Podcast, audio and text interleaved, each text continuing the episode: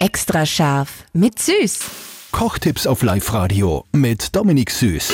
Gibt es eine Salzalternative? Ich und ich glaube, sehr viele andere Köche verwenden voll gerne äh, Sojasauce als Salzalternative. Da ist gleich noch ein bisschen das Umami mit dabei.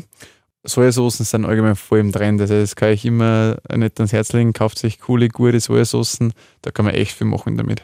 Und es gibt mittlerweile auch, wer es nicht ganz so salzig mag, äh, Sojasauce mit weniger Salzgehalt. Gell?